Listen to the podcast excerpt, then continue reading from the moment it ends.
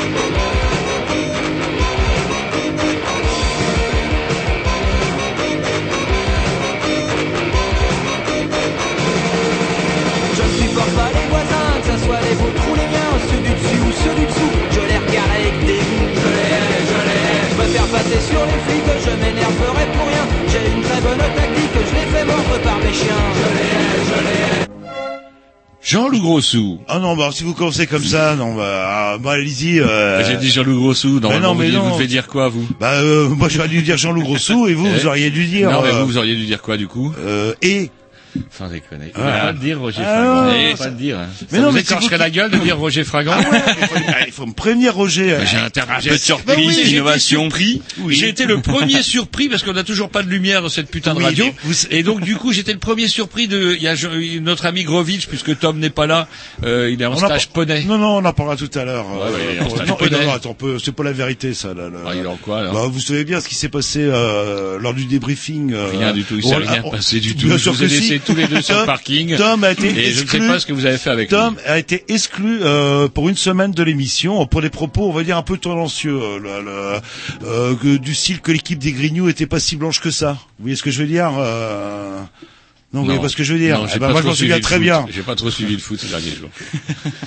Une émission bourrée. Bah, voilà. On embraye tout de suite avec Vous un petit Dix. Vous savez, j'ai un caractère de chat. Moi, j'ai mes habitudes. Je me Ah, mets devant mon micro vert, avec mon fauteuil bien calé. Et justement, j'étais en train de vous parler de la réactivité. Je commence à dire Jean-Loup Grossou et Roger Fringant, puis hop, et puis là, tout de suite, clac, clac, clac, clac, clac. Allez, un petit Dix.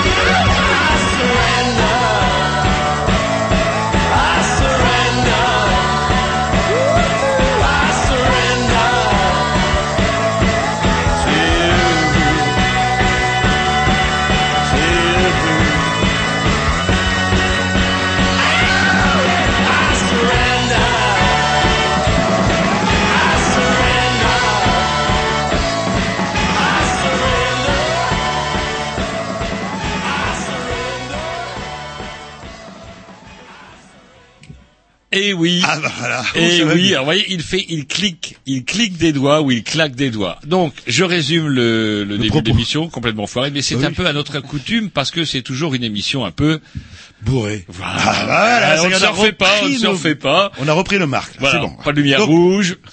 L'émission est bourrée et du coup on reçoit. Alors ce soir, on, chez les Grignoux, nous on a en tout cas on a décidé de suivre les dossiers. C'est une émission un peu suite de dossiers, euh, puisque nous commencerons avec euh, comment dirais-je un dossier qui concerne le Bugalet Braise. Vous savez cette euh, sombre histoire de chalutier breton englouti comment au- entre la France et l'Angleterre. On, on reverra ça tout à l'heure, en tout cas au large, bien au large. Et nous recevrons Dominique Launay qui nous tiendra au fait euh, de la situation actuelle. Donc euh, on en a déjà parlé au moins à deux reprises. Et maintenant, euh, comment on en est au pourvoi en cassation. Et en même temps, il y a toute une euh, comment une instruction qui se développe en Grande-Bretagne. Donc ça va être l'occasion ce soir de faire le point un peu là-dessus et de voir euh, bah, si un petit peu, un jour ou non, la vérité se fera autour de ce qu'il faut bien quand même parler d'un véritable scandale d'État. Et en deuxième partie, on accueillera Sarah de la Maison des Squares euh, qu'on avait accueillie il y a, oh, il y a quelques mois. euh, Suite vous de souvenez dossier, suite de Ouais, dossier. La, la fameuse carte dite subjective, c'est-à-dire reine vue par les gamins de- du Blône. Euh, Mais une carte qui datait un peu, qui et datait un pour peu. ça que Et voilà, ils viennent de sortir euh, bah, une nouvelle carte où c'est euh, bah, justement reine vue par les femmes du quartier du Blône. euh, et c'est vrai, euh, c'est savoureux, on va dire. euh, nous est en- riche de, de tout un tas d'informations directes et indirectes euh, dont nos gouvernants feraient bien de s'inspirer. Hum, Et on voit euh, à quoi ça sert une ligne de transport. Hein c'est c'est très Euh, efficace, euh, mine de rien. Et nous, on apprend aussi plein de choses. Moi, j'ai appris plein de choses cette carte-là. Bref, ce sera en deuxième partie d'émission euh, et on parlera de cette fameuse carte interactive après le 10 de la programmation. À Roger, je suppose. Bass Drum of Quand c'est que vous êtes troisième, vous Bass Drum of Death. J'étais la semaine dernière troisième. Ah bon? C'est parti.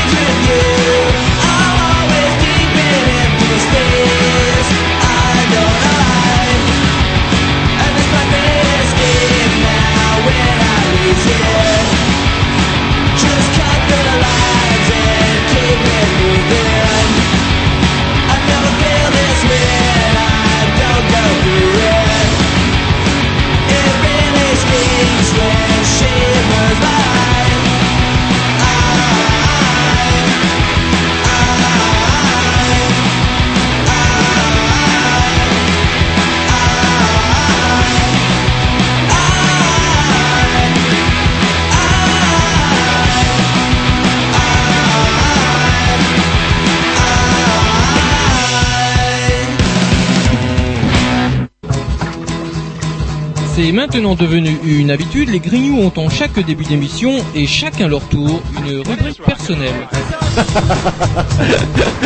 C'est ça en fait, tu vois le truc.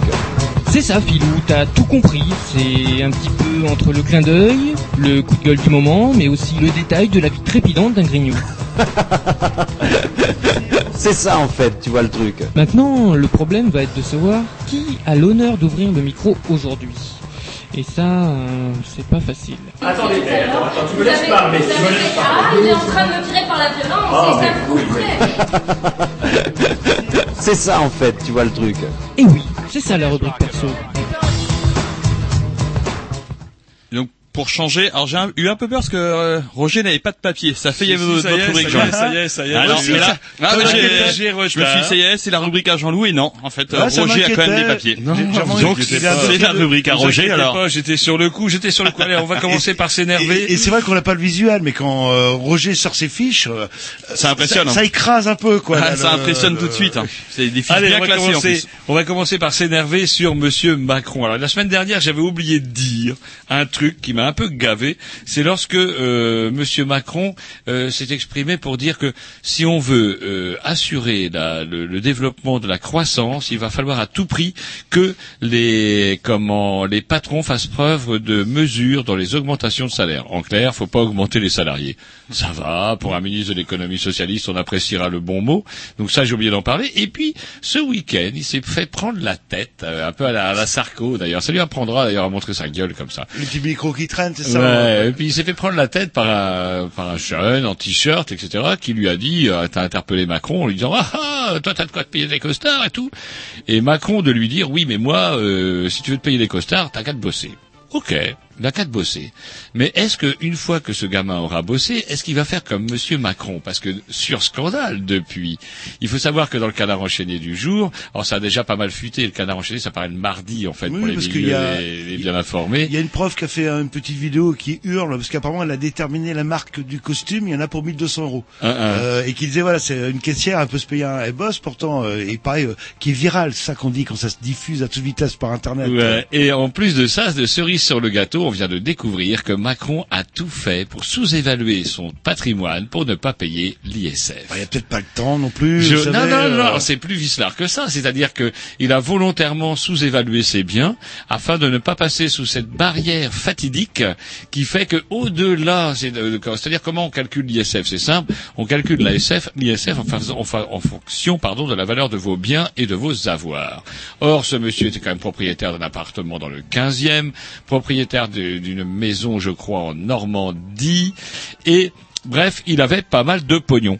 Et du coup, euh, il a volontairement euh, sous-évalué ses biens de manière à faire en sorte de passer sous la barre de l'ISF. L'ISF dont il n'avait arrêt- pas arrêté d'ailleurs de dire le plus grand mal en disant oui, euh, euh, c'est un scandale, ça empêche les, les gens Bah, d'investir. ambigu, c'est un petit Non, ambigu. attendez, c'est une belle Allez-y, connerie parce que l'argument de la droite et des connards comme Macron, c'est de dire qu'effectivement, si on supprime l'ISF, les gens qui payent l'ISF vont investir dans les entreprises françaises. Mon cul, ils vont mettre le pognon de chez comment chez Panama, Haïti ou n'importe quel pays qui pourra bien accueillir leur, leur et point barre. En fait, il faut quand même savoir que justement l'ISF, il est alors on dit oui, l'ISF ne rapporte pas tant que ça, sauf que il oblige ceux qui veulent ne pas payer l'ISF et qui y sont assujettis à justement déduire des sommes d'argent qu'ils vont consacrer à quoi? À l'investissement, au mécénariat, etc., etc. Donc en fait, le l'ISF a au moins en plus cette vertu de pomper les riches euh, directement lorsqu'ils ne veulent pas se remuer le cul. Il a une autre vertu lorsque justement ceux-ci sont su- suffisamment malins pour essayer de détourner l'ISF pour dire euh, voilà ok ben, je vais financer telle fondation à hauteur de temps. Donc du coup on, on, on défale, vous savez comme euh, vos impôts sur le revenu si vous voulez. Vous voyez ce que je veux dire Hop on défale que comment une certaine somme de ce que vous avez donné à cette fondation, tarali, tarala. Vous pouvez même créer une fondation d'ailleurs. Et du coup, effectivement, là, dans le, pour le coup, l'ISF est intéressant parce qu'il oblige les riches à investir. Alors, le problème de, de ce Bah, système-là, c'est qu'ils peuvent investir où ils veulent. Bah, le Mais bon. problème aussi, alors c'est sûrement un cas particulier, je vais signaler, c'est l'ISF payé par les pauvres. Euh, Vous vous souvenez de la fameuse histoire, euh, c'était à l'île de Ré, si je dis pas de bêtises? Il n'y a pas que l'île de Ré, il y a d'autres, il y a Ouais, ou des, des gens sont bien, pour- ouais, c'est un peu, c'est des faits bah, pervers. ouais, ouvriers, euh, aux petites retraites d'ouvriers, sauf Ou que paysans, parfois. la maison familiale euh, qui remontait à deux trois générations, bah, sur l'île de ouais, et qui se sont retrouvés à, à franchir, je crois, c'est un million deux, hein, c'est ça, de de- d'avoir ou de biens euh, qu'il faut avoir. euh, Ouais, un truc comme ça, un million de- euh, et euh, bah, leur fameuse maison familiale euh, euh, valait plus de euh, allez hop, un, un million deux ou un million trois d'euros et obligé de payer 30 000 euros d'ISF. Il dit, mais on peut pas, on a même, on gagne même pas ça par an. Et par contre, le, le crève-cœur, en fait, euh, c'était ces petits vieux-là qui étaient obligés de vendre la baraque. Ok, ils, a- ils ont récupéré euh, un paquet de pognon, mais je, je suis pas sûr que c'est ce qu'ils voulaient en fait. Hein. Ils je pense qu'ils p- préféraient mourir tranquillement chez eux euh, plutôt que d'être riches dans un EHPAD, euh, ah, la fameuse fiche rouge, dans un EHPAD. Voilà, donc des effets un peu pervers de l'ISF, mais bon. Euh, Ceci dit, il y avait moyen de manière simple pour le législateur d'adapter la loi. C'est-à-dire que moi, je connais le cas d'un paysan. Oh, c'est pointu. C'est dans les, euh, dans le, en Haute-Savoie. Il est propriétaire de, de terrains qui sont devenus pouf, constructibles. Et là, effectivement, Enfin, pas- en Haute-Savoie, dans une station, c'est compliqué. Du coup, effectivement, ou pas, comme vous le jackpot. euh. ben, pas vraiment, parce que lui, il avait pas vraiment envie de vendre ses terres, sauf qu'il avait effectivement pas les moyens de payer l'ISF. Enfin bon, quand on veut, on peut. Il y a aussi une certaine volonté ou pas du législateur, et ça, Mais par contre, ce que vous dites, ça va être historique. Hein, quand Juppé va être élu euh, d'ici un an, là, l'ISF, c'est quoi l'ISF Juppé, là, tiens, parce que vous me tendez la perche, Juppé, c'est quoi? Juppé, c'est la retraite, et après on coupera, la retraite à 65 ans, la belle affaire. C'est marrant, hier soir, je regardais la soirée Théma, on va tous crever. En fait, non, c'est fort intéressant. Un documentaire sur l'Iran, suivi d'un autre documentaire qui s'appelle, euh, euh, alors c'est une série qui s'appelle Déchiffrage. Alors ce qui est rigolo, c'est qu'on vous déchiffre des, des problèmes économiques, et au lieu que ça soit barbant, avec des vilains en cravate, on en voit un petit peu hein, de temps en temps, mais c'est très bref. On voit surtout pas mal d'animations. Alors vous savez, des, des espèces de petits dessins animés piqués dans du cartoon, des, des graphiques qui bougent, etc. C'est très très ludique, très très intéressant. Et c'était sur le problème des retraites, d'où il ressortait quand même. Et vous voyez, vous, vous- il y avait tout un panel d'économistes qui s'exprimaient de temps en temps, qui disaient qu'en fait, ce sont des marqueurs, des marqueurs idéologiques. Pour Juppé, il faut qu'il se marque à droite. Vous voyez ce que je veux dire? Donc, pouf, la retraite à 65 ans pour Juppé il en a rien à battre, d'autant que ce monsieur en a quand même bien profité, puisque euh, lui, il a profité d'une retraite à 55 ans,5 en tant que haut fonctionnaire. Donc c'est facile quand on profite d'une retraite à 55 ans, allez, on va dire 56, Alain, je te file jusqu'à Et 56. Faut pas oublier sa cabane au Canada aussi. Voilà. d'imposer euh, jusqu'à 65 pour les camarades. On appréciera la solidarité. Mais ce sont plus davantage des marqueurs idéologiques, comme la suppression de l'ISF. D'ailleurs, c'est simple. Le programme du JP, il est clair. Le plein emploi, comment? En supprimant des fonctionnaires, en allongeant le temps de travail et en allongeant la durée pour euh, obtenir la retraite. C'est-à-dire trois mesures qui sont antinomiques avec des offres d'emploi. Et avec ça, il espère arriver en cinq ans en plein emploi. Bravo Alain. Bah, c'est ce qu'il dit. C'est ce qu'il dit. Mais on, je pense qu'on aura le temps de- d'en parler. Et euh. d'en dire le plus grand mal. Je Allez, un petit disque. Ah, je sais pas, je sens, je sens que Grovitch va nous mettre un peu de vieille fusion des années 90. Je sais pas, mon petit doigt me le dit. euh, Ouais, vous, vous avez bon nez. ouais, bonne fusion, ouais. super compilé en plus.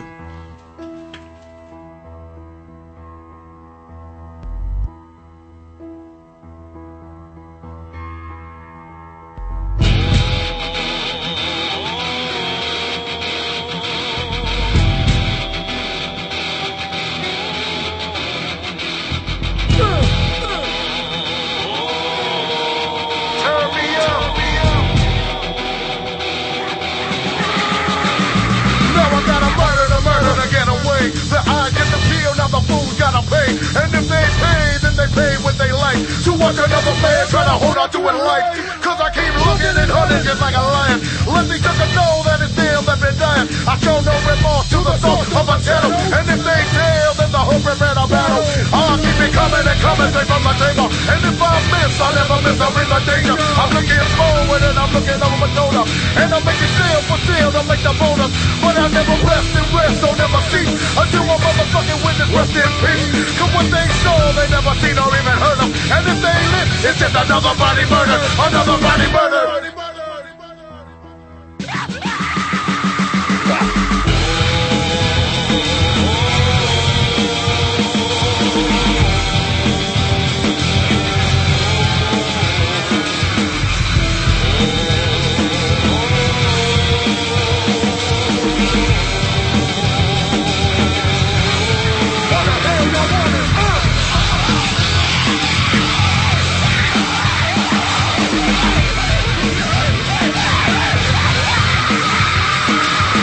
Deals for deals to make a kill. And anyone looking gonna get that ass killed. I'm living like a criminal, a criminal I be.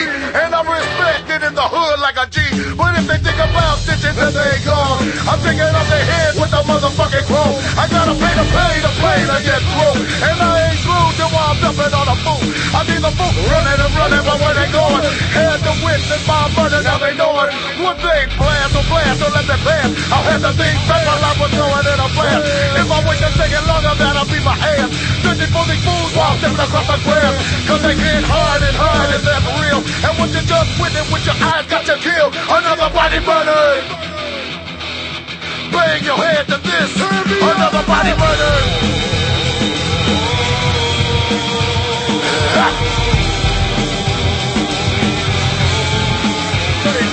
hands together together, now watch your body get murdered. Uh. Our hands together together, now watch your body get murdered.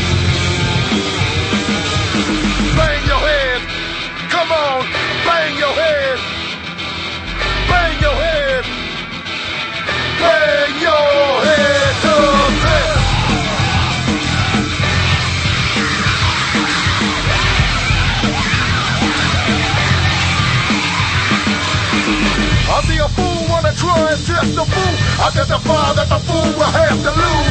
Fool, you try, better keep it low. Cause the brother that was shot with my motherfucking on. Hands up here with my head up. Round and proud, some more games for luck. And better get up. All these busters on my trail. Wanna get where I'm at, but they fail cause they can't fail. I keep bailing. I've been singing for shit ever since they have me jailed in. But it ain't all about serving time. It's all about bringing down the bird and serving mine. Another pass, I'm passing. You wanna pass by the winds and the king passing. All these fools know when the same side, they to diss mine. They never get the reward. For how long can you live? When the gangster like the red, keep smoking that ass. Bang your head to this.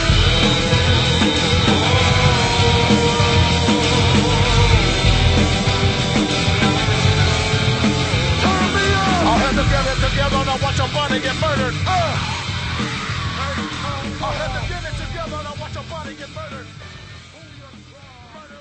Voilà de la bonne vieille fusion, hein. euh, le- bah, genre, genre qui était à la mode euh, les années 90, ça n'a pas perduré. euh, alors que c'était une bonne idée justement de réunir euh, des styles complètement opposés. euh, et je trouve que ça sonne toujours aussi bien. Ça n'a pas pris une ride. euh, là, là. Allez, une petite nouvelle, tiens, pour euh, comment euh, consoler euh, ceux qui auraient un petit peu douté parfois de comment de l'utilité de péter des banques. Euh, les banques, tiens, la caisse d'épargne et l'écureuil. Caisse d'épargne et l'écureuil, des gens qu'on pourrait quand même estimer être des gens honnêtes. Bah, un écureuil, c'est honnête. Ouais, c'est enfin, il est roux. Il est roux, hein, l'écureuil. Donc, est-ce qu'il est honnête euh, Je ne sais pas. Déjà, ça commence mal. Il est roux. Mais euh, la caisse d'épargne du Languedoc-Roussillon pratiquait ce que l'on appelle l'année lombarde. L'année lombarde, c'est quoi, selon vous? Euh, ah, c'est- c'est-à-dire qu'on rajoute. Attendez, ouais, je crois que ça, me- ça dit vague. On rajoute, Vous on sentez l'arnaque déjà. Vous Ouais. sentez, vous On- subodorez effectivement on- qu'on va vous enculer. On rajoute des jours, un truc comme ça. Non, on en supprime. Et donc, du Et coup, on en supprime. Et l'année lombarde ne compte que 360 jours. Pour une année qui en compte 365, 366, le, Écart, les on va quatre dire, ans. pour être Voilà. précis. Or, il faut savoir que plus le diviseur est petit, plus le montant des intérêts perçus par la banque est important. C'est une pratique vieille comme le monde.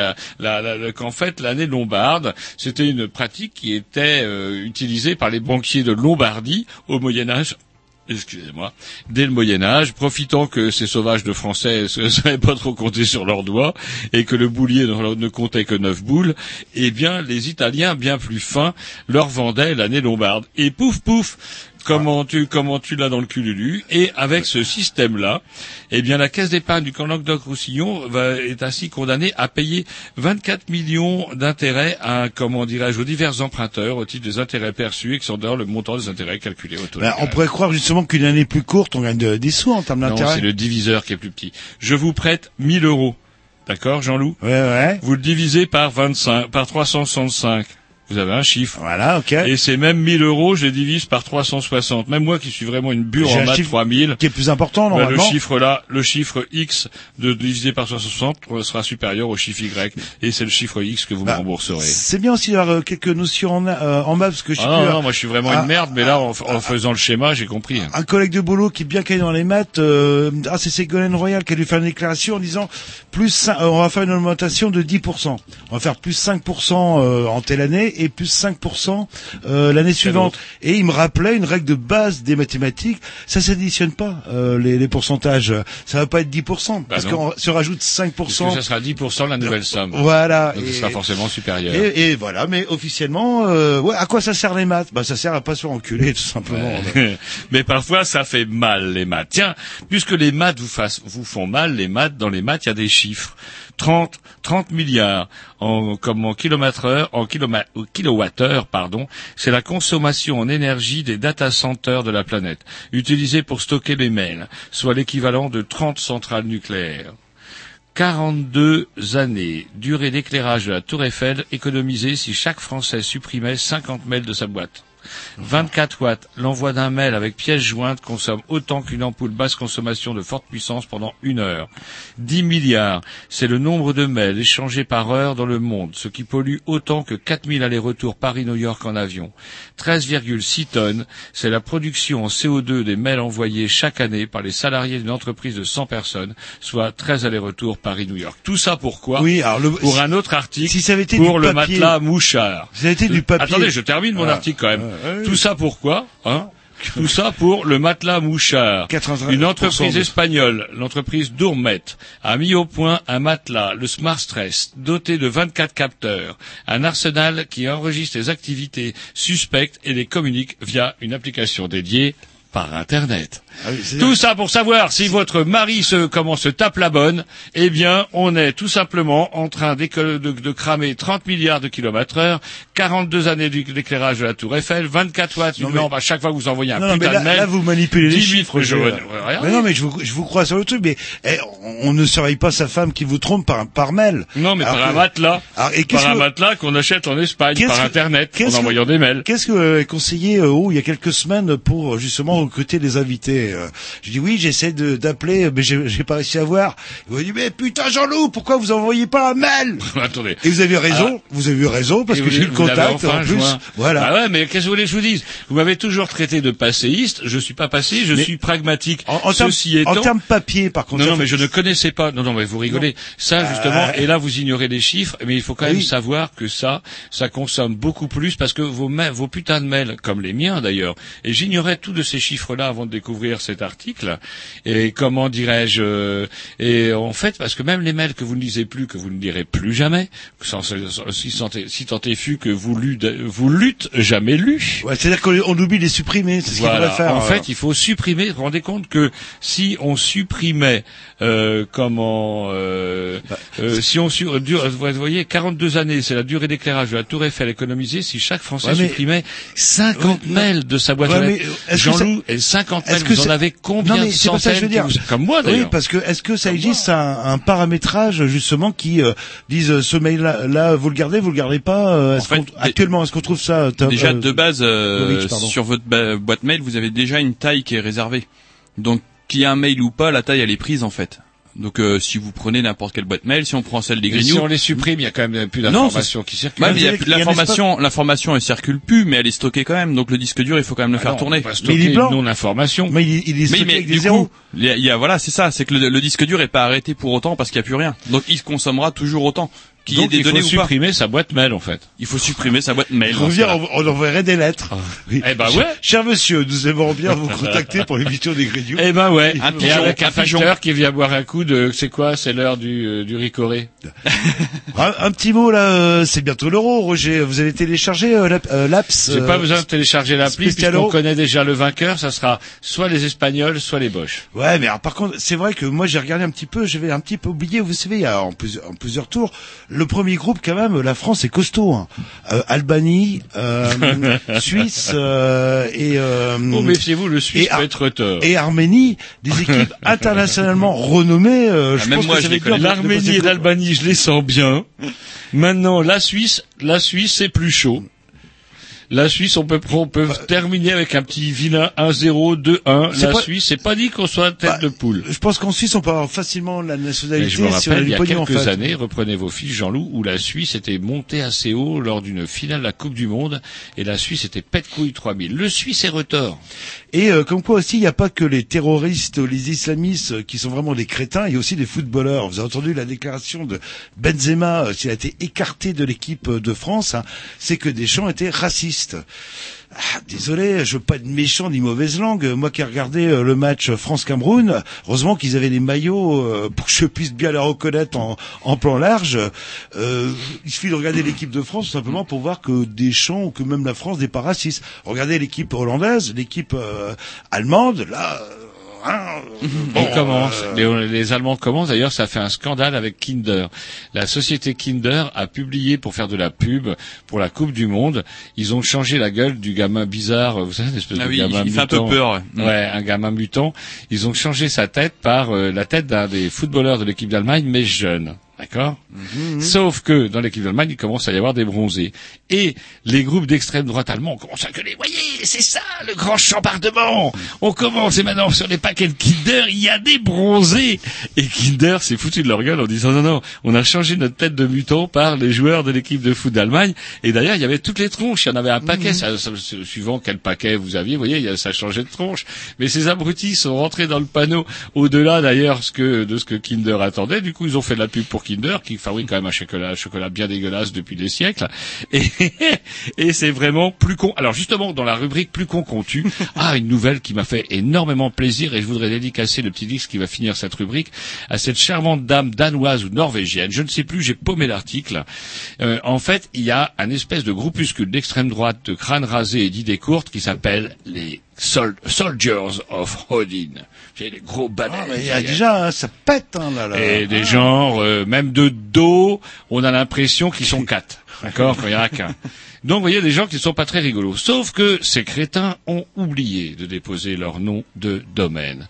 Et une jeune créatrice de mode, danoise euh, ou ou norvégienne, a récupéré leur, leur nom et a décidé de lancer une ligne de vêtements. Alors, ça sera très girly, très rose, il y aura beaucoup de paillettes, des petits poneys et des chats avec des yeux très très ronds qui chanteront love. Je trouve que c'est énorme et je sais pas, j'essaierai de retrouver ce, ce maudit article parce que c'est véritablement, afin qu'on le mette sur le site, c'est véritablement, je dirais, comment euh, cette jeune fille, pouf, un peu ridiculisée à peu de frais et en plus, Dieu, j'espère qu'elle va se gagner des thunes euh, avec cette histoire-là. Et c'est vraiment génial. Et du coup, ces crétins de Soldiers of Odin, on va avoir des petites gamines blondes qui ne pourront pas tabasser, c'est demeuré, qui vont être avec des petites licornes Soldiers of Odin. Il, Yes. il tabasse pas, il les viole sauvagement. euh, Ah, des petites blondes, non, parce que Ah oui, ils ont bah. un espèce de logiciel, vous savez. Quand c'est blond aux yeux bleus, on touche pas. Tu touches pas, tu touches pas, Odin. Allez, un petit Dix qu'on dédicace justement à fait, cette euh, c'est la charmante programmation euh, à Jean-Loup. Ouais, Ouais, Génial, euh, génial. ça vous allez voir, je sais plus ce que c'est, mais c'est sûrement. c'est Jean-Loup Ah, C'est Jean-Loup. Ah, bah c'est Jean-Loup. Alors c'est pas du. Bah, le vous avez pas mis du streetcore. Ah, écoutez, je vais vous dire la vérité, la vraie vérité. Du sweetcore. Euh, au mois de octobre, novembre, quand je la préparais, le temps que mon tour arrive, péniblement. vous n'avez pas vérifié, vous n'avez pas fait une préécoute ou quelque chose, vous? Vous allez voir, c'est euh, C'est sûrement très bon. Vaut mieux écouter. Ouais, c'est sûrement très très bon. On va le doute, hein, dans le doute, on va dire que c'est très bon. J'ai le temps d'aller pisser, ça vous train Ouais, largement. Et, le- Allez. et toujours dans l'originalité, cette petite touche à la Jean-Loup, euh, la, la Jean-Loup touch, on appelle ça. Du sweetcore, 5 minutes.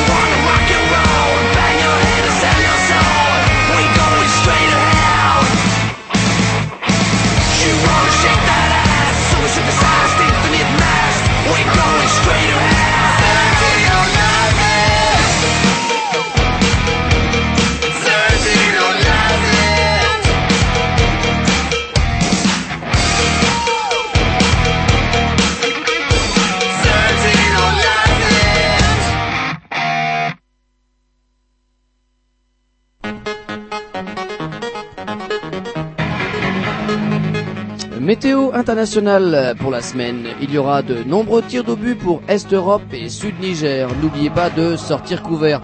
On note une augmentation de la température pour euh, Sud-Mururoa. Pour Gaza et Jérusalem, Est, risque de jet de pierre, force 6 à 9. Pour Sud-Gascogne, Viking, Dogger et Fischer, avis d'insultes par rafale, calibre 12, 1024 hectopascal. Pour une ou deux infos plus approfondies, écoutons Canal Grignou avec Roger et Jean-Loup. Rubrique Relations internationales. Allô, allô Oui. Ah, on va essayer de vous mettre un petit poil plus fort. Est-ce que vous pouvez nous mettre un petit peu plus fort? Allô, allô? Oui, bonsoir. Ah, bonsoir. Nous sommes bien en compagnie de Dominique. Tout à fait, bonsoir. Bonsoir. l'équipe des Grignoux. Voilà. Eh ben, écoutez, c'est pas la première fois qu'on vous reçoit. Ça va être au moins la troisième fois. On vous avait reçu en première, une première fois en compagnie, euh, comment, de, d'autres, De Jacques, Jacques Lauzet, le, le réalisateur du film euh, Silent Killer. donc euh, sur le naufrage du chalutier Bugalet de Brest. Voilà. Donc du coup, on va quand même être obligé de, de, de rappeler quand même euh, cette histoire parce qu'il y a quand même des gens qui peuvent euh, prendre comment euh, faire en l'émission en, route. Euh, L'affaire, je ne pense pas quand même. hein, le, le Bugalet de Brest, c'est donc. un- Est-ce que vous pouvez en quelques mots nous, nous résumer un petit peu cette affaire du coup? Oui, c'est un chalutier breton qui a un nom tout à fait euh, symbolique puisque Bugalet de Brest en breton veut dire enfant de Bretagne. Et ce chalutier, euh, malheureusement, le 15 janvier 2004, euh, a coulé, euh, sombré au large de la Cornouaille euh, britannique euh, en moins d'une minute. Et tous les soupçons, depuis 12 ans maintenant, se dirigent vers un sous-marin qui se serait pris dans les câbles, dans les funes du chalutier alors qu'il était en action de pêche et que ce sous-marin aurait traîné le Bugalet de Braise à 87 mètres de profondeur. Hmm.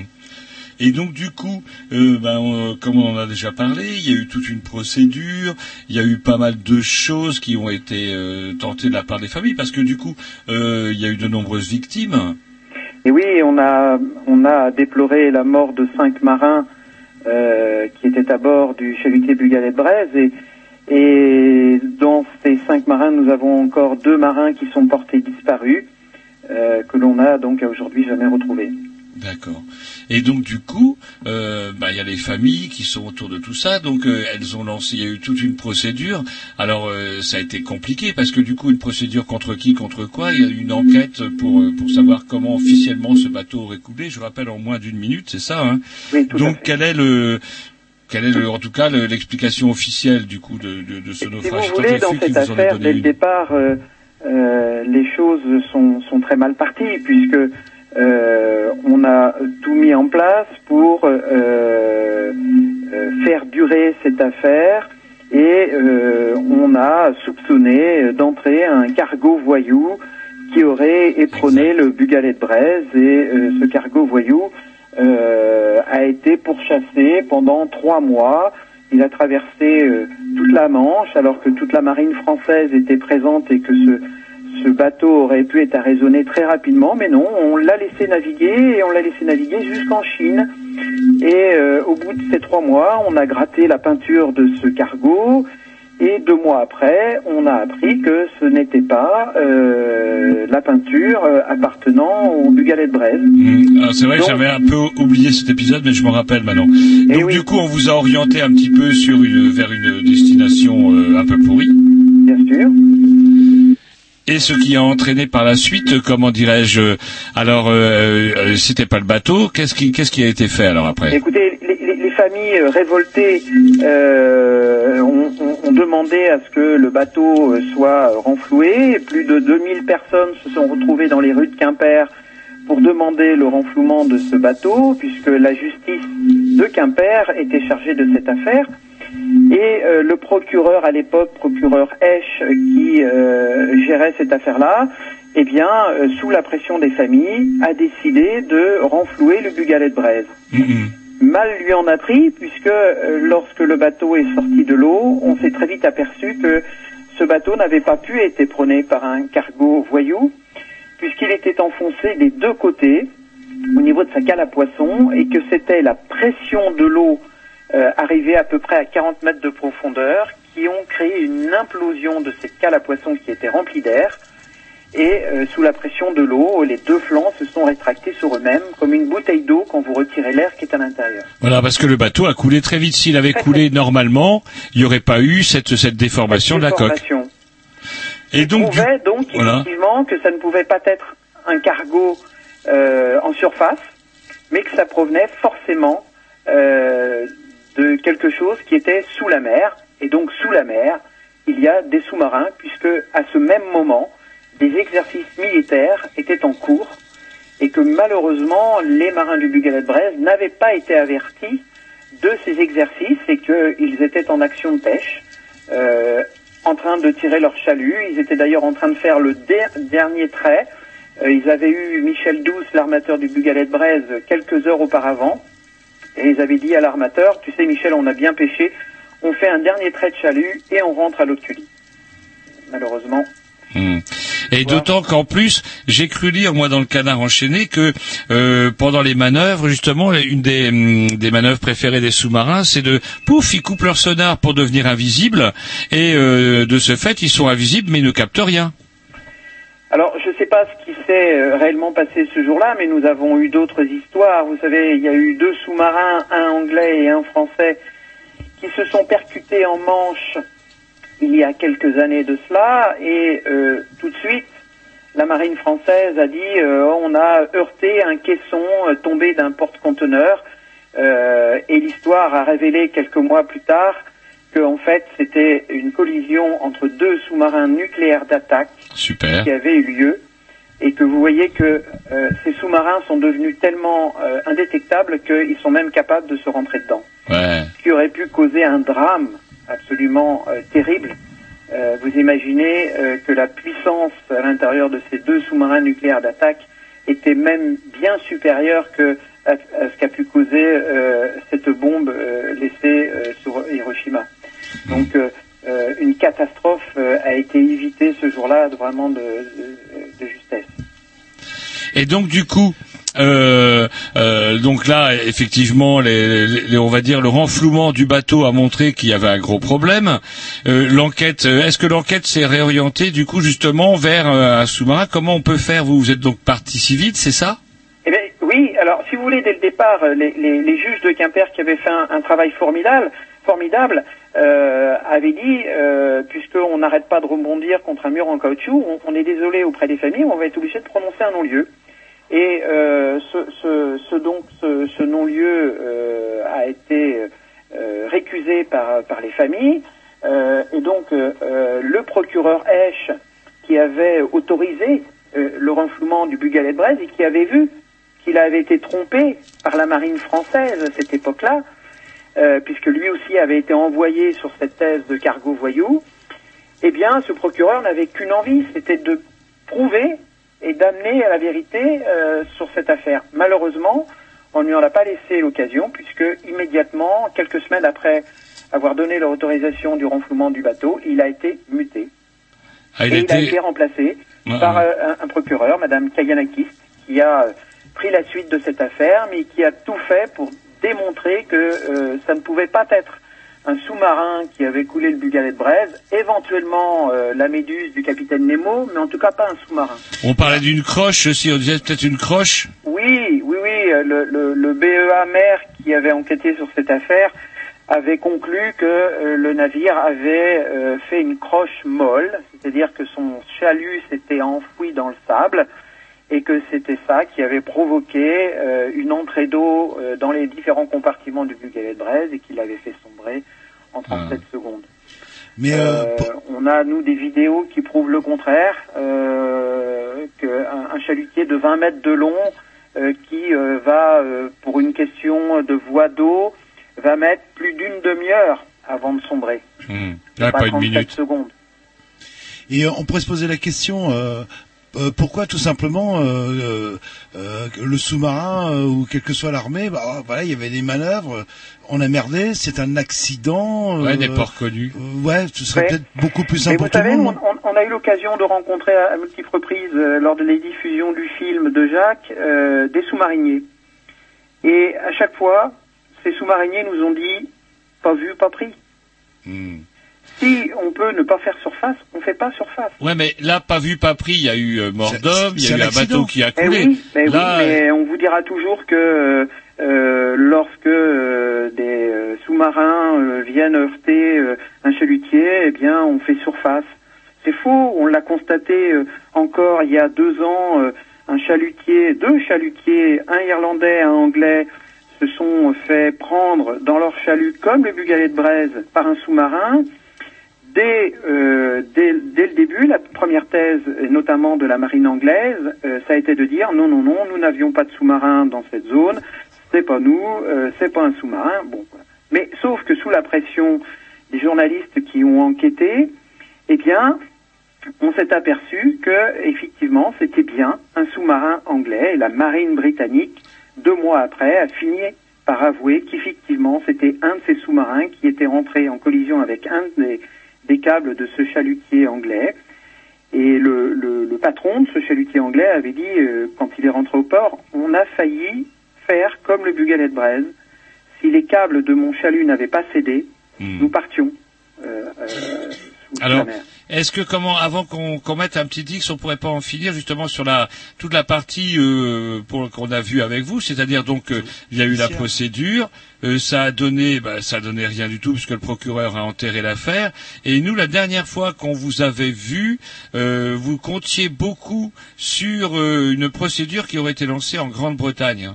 Oui, tout à fait, puisque deux corps des marins français sont passés sur le sol anglais et qu'à ce titre-là, la coroner britannique, qui est médecin légiste aussi, a ouvert une enquête pour tenter d'expliquer euh, la cause du décès de ces deux marins. Malheureusement, elle ne pouvait pas instruire tant que cette enquête en France n'était pas clôturée. Chose a été faite euh, le 13 mai 2014 euh, au tribunal de Rennes, à la cour d'appel. Euh, le non-lieu a été prononcé en France Euh, et immédiatement, la coroner britannique a réouvert cette enquête et cette enquête a démarré depuis le 17 juillet 2015 en Angleterre. Nous avons déjà fait trois séances euh, euh, avec la coroner, avec la présence des militaires britanniques, puisque il faut quand même le rappeler euh, aux personnes qui vous écoutent ce soir, c'est que nous accusons un sous-marin anglais être à l'origine du naufrage du Bugalet de Brest. Ce sous-marin anglais s'appelle le Turbulent et que ce sous-marin, à l'époque du naufrage du chalutier, avait pour mission de s'infiltrer dans les exercices de l'OTAN qui avaient lieu ce jour-là, sans révéler sa présence. Ce qui explique peut-être aussi pourquoi ce sous-marin n'a jamais fait surface, puisqu'il était censé ne pas être là. C'est d'ailleurs ce même turbulent qui se serait échoué comme une merde, d'ailleurs avec le même commandant, si je dis pas de Alors bêtises. non, ce, ce- ce commandant, euh, par la suite, a eu le commandement d'un des derniers fleurons de la marine anglaise qui s'appelait, euh, euh, qui s'appelait, euh, je ne sais plus, euh, vous m'excuserez, mais mais ce sous-marin euh, nucléaire d'attaque, euh, eh bien, euh, il l'a échoué à la sortie d'un port en Écosse. Euh, malheureusement, euh, cet échouage a coûté extrêmement cher à la marine anglaise, euh, puisqu'il a fallu emmener ce sous-marin en réparation. Ce commandant n'exerce plus aujourd'hui au sein de la marine euh, anglaise, en tout cas dans les sous-marins. Il est toujours militaire, mais euh, il n'est plus présent euh, à bord des sous-marins. Il est dans un bureau où ils viennent casser l'ordinateur, il paraît. Là, là.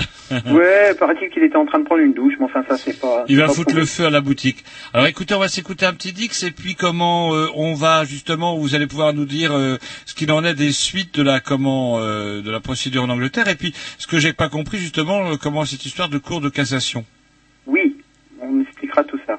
Eh ben écoutez, ne, ne nous quittez pas, on s'écoute un petit Dix et puis on embraye là-dessus alors. À tout à l'heure. Baby, have mercy. Please don't be unkind. I remember a woman laid me down uh, and blew my mind. A lot of my back, she gonna look way back into the back of my eyes. She said you done your baby wrong and you know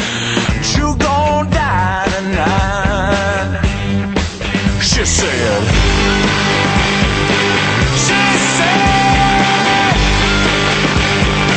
She said.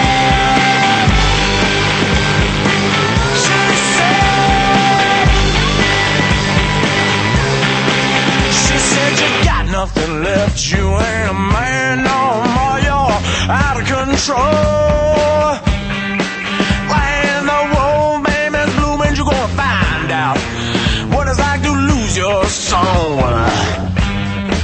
Now my teeth are long, pentagram on my palm. What have I done? I said, get up now, please, baby, come on. I got to fly, I got to run.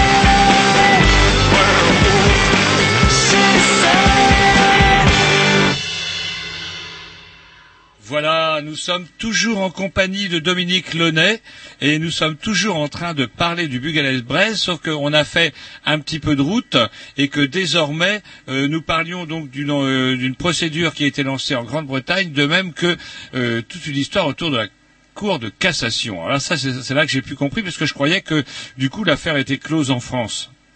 Alors, pour mettre les choses bien, bien, sont bien précises pour les auditeurs, euh, la Cour de cassation euh, a, a reçu les familles euh, donc mardi dernier à Paris, palais de justice de Paris. Alors pourquoi cette cassation? Tout simplement puisque lorsque le non-lieu a été prononcé à Rennes, nous n'étions pas d'accord sur ce non-lieu puisque on estimait que euh, le, le, le président de la cour d'appel de Rennes, déjà si on peut commencer par ça, euh, avait été jugé parti dans cette affaire. Euh, et la Cour de cassation va examiner effectivement, et la réponse sera donnée le 21 juin, s'il y a lieu de casser ce jugement du non-lieu. Euh, et les avocats qui ont plaidé mardi dernier, euh, effectivement, ont plaidé dans ce sens, sur le fait que euh, le président de la Cour d'appel de Rennes avait déjà eu, à l'occasion de cette affaire, de se prononcer et notamment de refuser des investigations supplémentaires que l'on avait demandé, euh, des investigations euh, qui portaient sur des auditions de personnes, d'examiner différentes choses. Et il avait dit refuser en bloc en disant que euh, ça n'amènerait en rien euh, pour expliquer le naufrage de ce chalutier Bugalet de Brest. Et c'est cette même personne qui a dernier, donné le dernier coup de grâce euh, lors de la décision du non-lieu et que euh, on avait d'ailleurs à cette époque-là demandé la récusation de ce président de la Cour d'appel de Rennes pour ces motifs. Et on nous avait dit, euh, écoutez, euh, c'est pas possible, euh, il aurait fallu que vous puissiez vous y prendre beaucoup plus tôt. Ben voyons. Nous y prendre plus tôt, on veut bien, sauf qu'on a su que c'était ce président qui allait euh, présider euh, la Cour d'appel de Rennes une semaine avant euh, cette décision. Donc il était difficile pour nous euh, de, de- de demander sa récusation euh, plus tôt.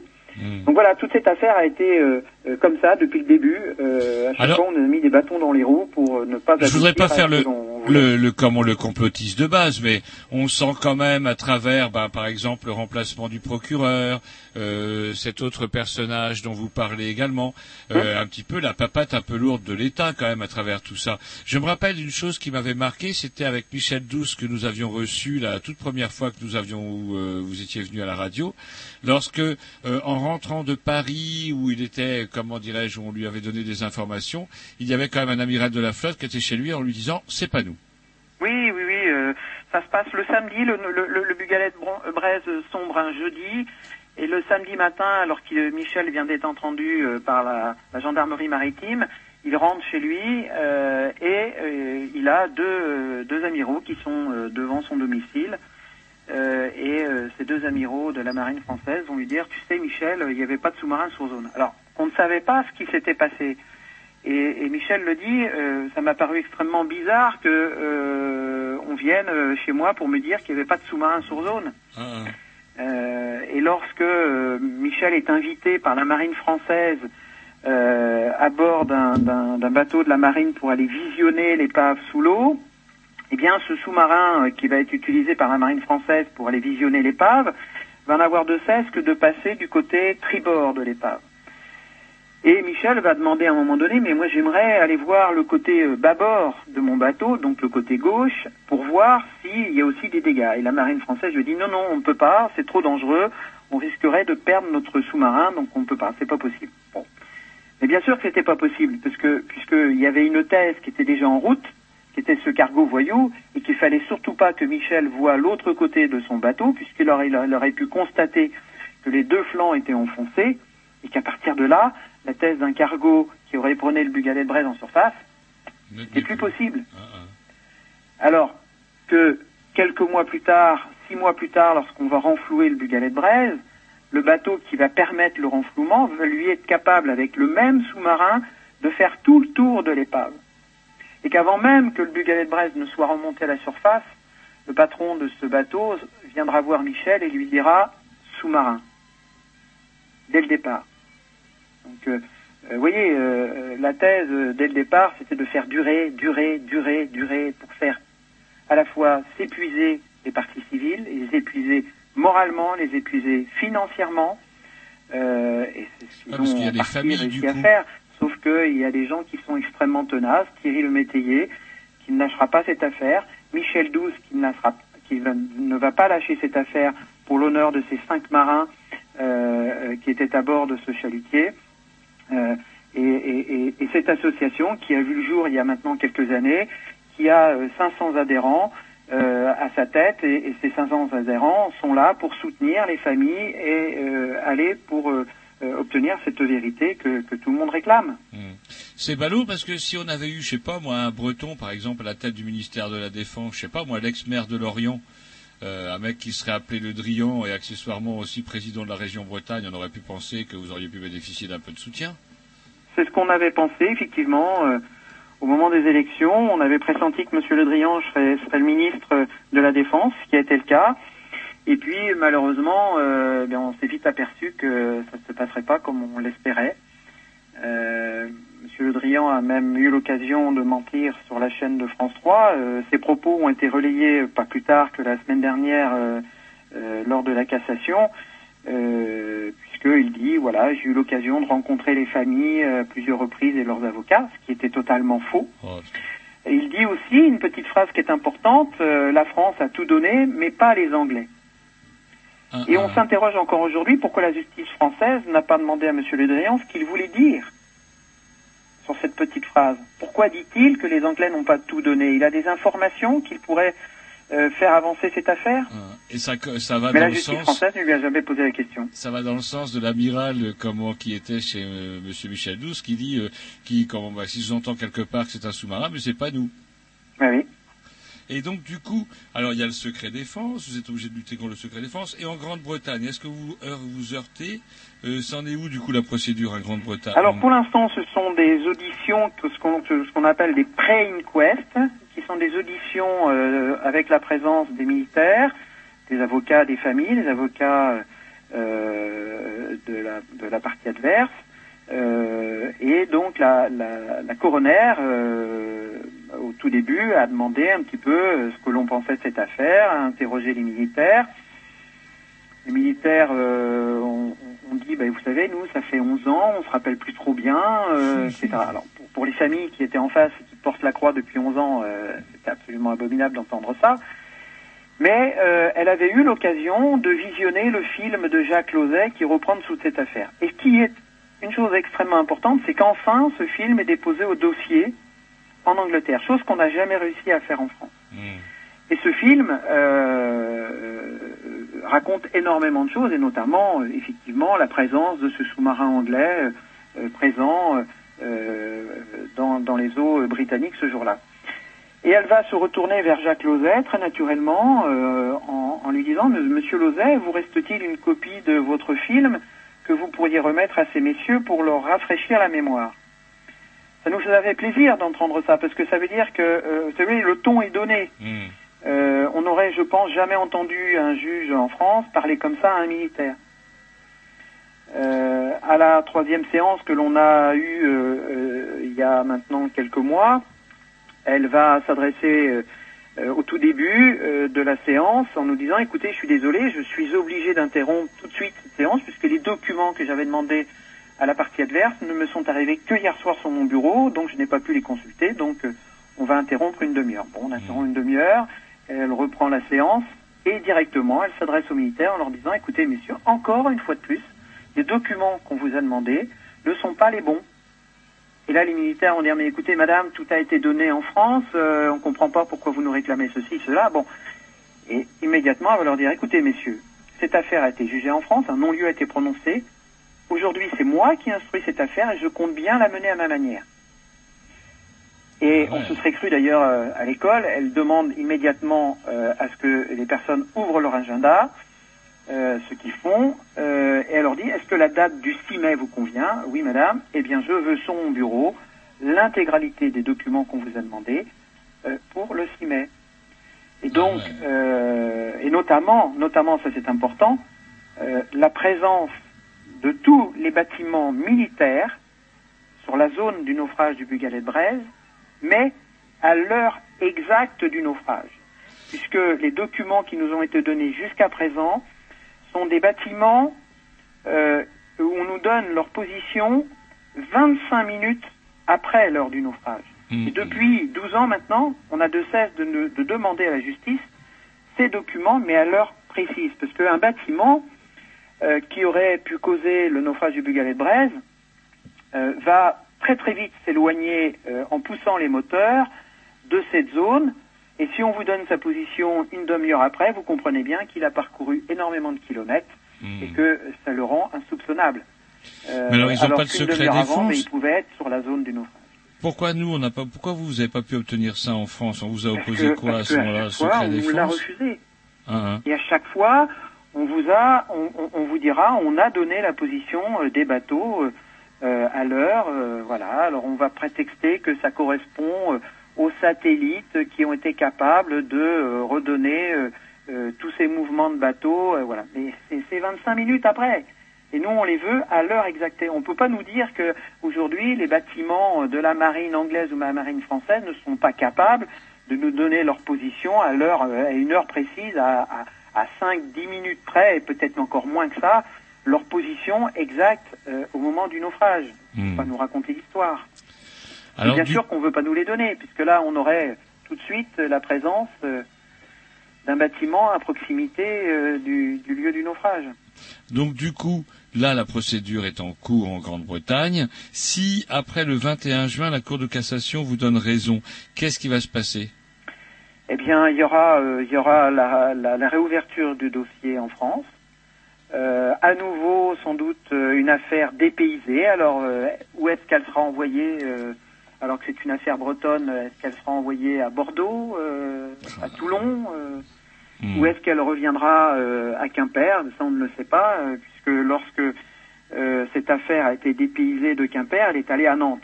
Alors, on a aussi dit que euh, l'envoyer à Nantes, c'était aussi l'éloigner des familles. Euh, et pendant six ans que cette affaire a été dépaysée à Nantes, il ne s'est absolument rien passé.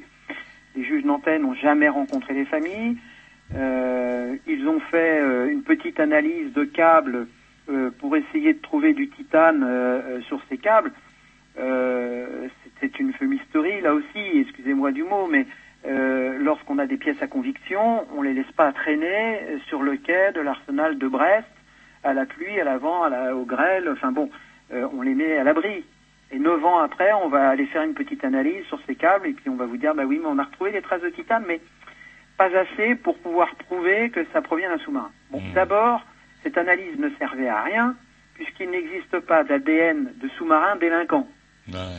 Donc, euh, nous dire qu'on a trouvé du titane sur des câbles, ça nous aurait pas donné le nom du sous-marin, euh, puisque ce genre de matière, on, on en retrouve aussi sur des peintures, etc. Enfin bon, bon, c'était impossible. C'était vraiment une analyse pour dire voilà, on a fait quelque chose, mais bon.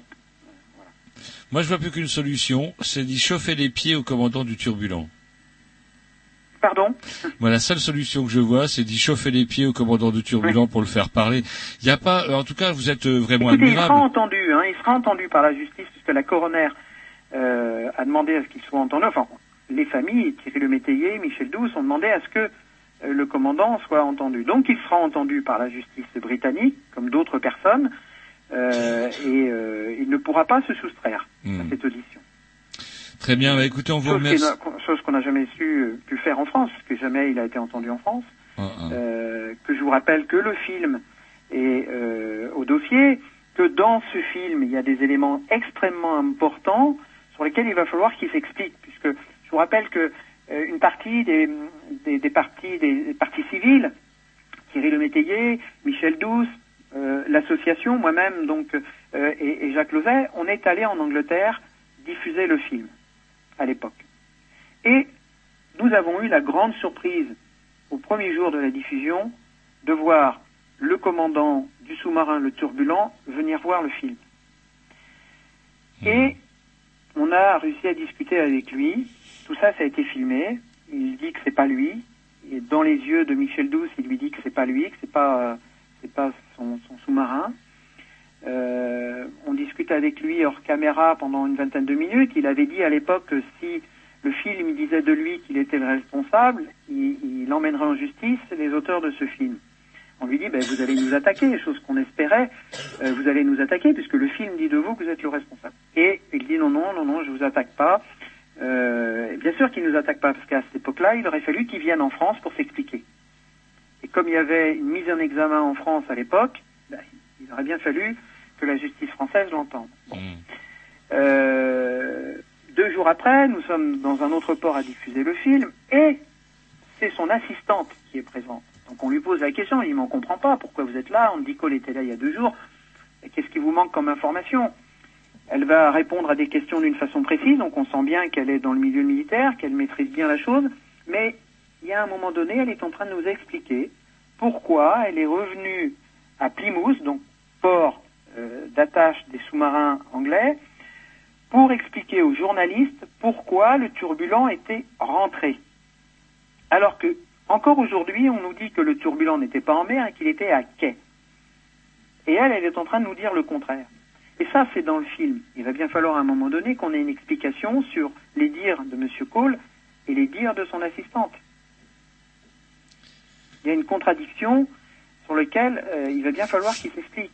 Il était en mer ou il n'était pas en mer? On a des gens qui nous disent qu'il y était et lui nous dit qu'il n'y était pas. Eh bien, écoutez, on vous remercie, Dominique, et euh, on aura en tout cas grand plaisir à nous tenir informés. En tout cas, moi j'ai bien noté, hein, c'est le 21 juin que, que vous saurez si effectivement la procédure peut être lancée en France. C'est tout ce qu'on vous souhaite parce que c'est quand même, euh, ça va être un peu dur pour les familles et pour tout le monde de se rendre à toutes les comment euh, les auditions en Grande-Bretagne. Ça doit coûter du pognon. Euh, vous relayez, j'imagine. Voilà, on est là, on est là pour les aider, on est là pour les soutenir. Et ce que je peux dire ce soir, c'est qu'on on remercie quand même votre émission, puisque c'est pas la première fois que, vous nous accueillez, c'est pas la première fois que vous nous appelez pour discuter de cette affaire. Et on, on est très fiers à chaque fois de pouvoir discuter avec vous, de débattre avec vous sur cette affaire qui, euh, a, a bien sûr est une affaire euh, bretonne, euh, mais euh, dont les jugements, des jugements importants ont eu lieu à Rennes. Et donc, ces procédures vont peut-être, on a l'espoir, être déboutées et que le non-lieu sera complètement anéantie et qu'on pourra relancer cette affaire en France. On l'espère de tout cœur. En fait, l'idéal, espérant que, en fait, que la l'idéal, justice c'est que- française ouvre enfin les yeux sur cette affaire. En fait, euh, l'idéal, c'est que vous n'ayez eu qu'une seule intervention euh, chez nous. Ça a été bon signe. Oui.